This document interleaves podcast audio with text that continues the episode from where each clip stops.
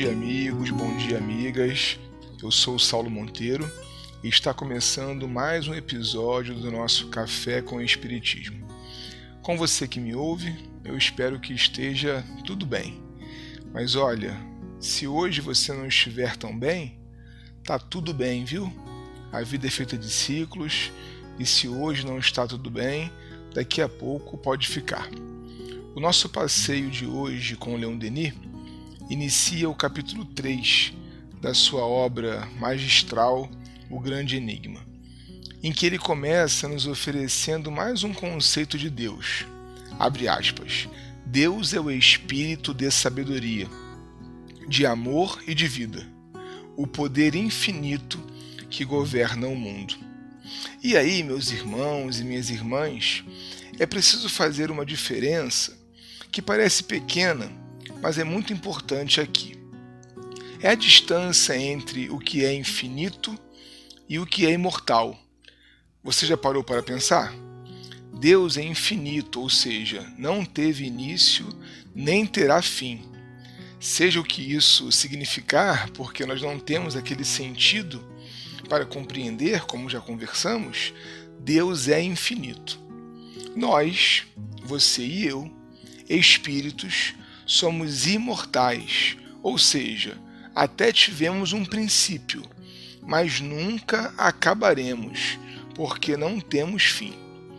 E por essa imortalidade da nossa própria natureza espiritual, nós participamos do conjunto daquelas coisas que nunca acabarão, daquilo que nunca acabará. Deus e os seres da criação, nós espíritos, estamos ligados de modo mais intenso do que imaginamos, por essa semelhança daquilo que nunca acabará. Denis fala sobre isso assim: abre aspas.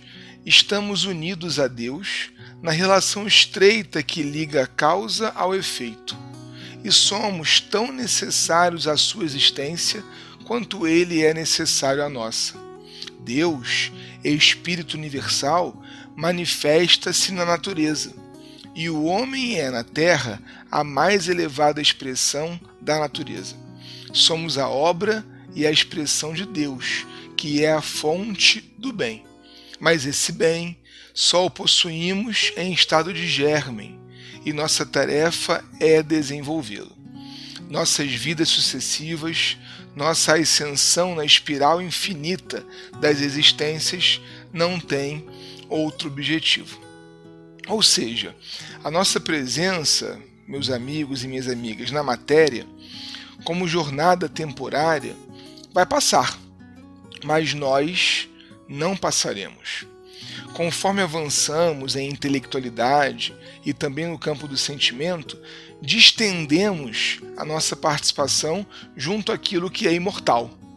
Se hoje, de modo muito legítimo até, você e eu estamos ligados e precisamos nos ocupar de atividades estritamente circunstanciais, materiais, amanhã, em um futuro que estamos construindo vida a vida, vamos nos vincular preferencialmente às essências da vida, pensando e agindo no bem e pelo bem.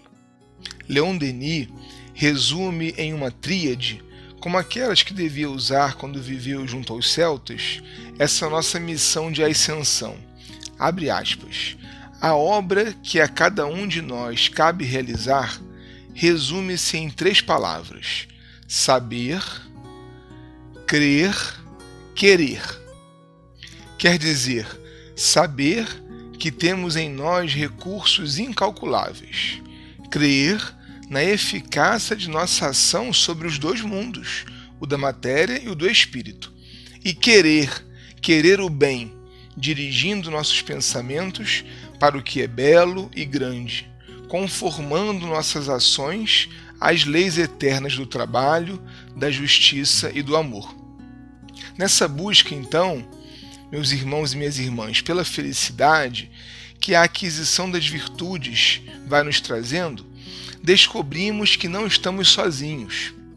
Esse caminho é cheio de companhias. Os nossos amores, que nos auxiliam em muitos aprendizados, e no desenvolvimento da sensibilidade também.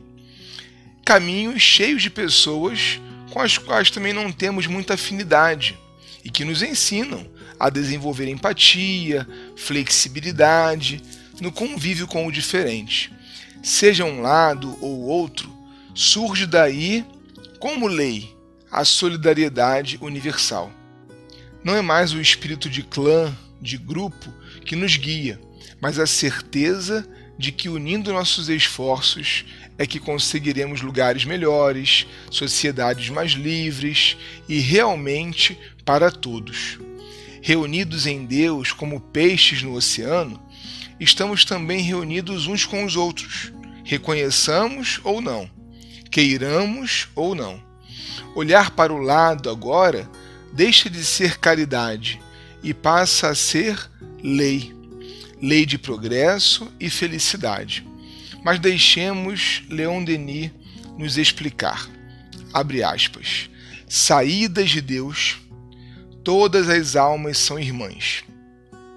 Todos os filhos da raça humana estão unidos através de laços estreitos de fraternidade e solidariedade.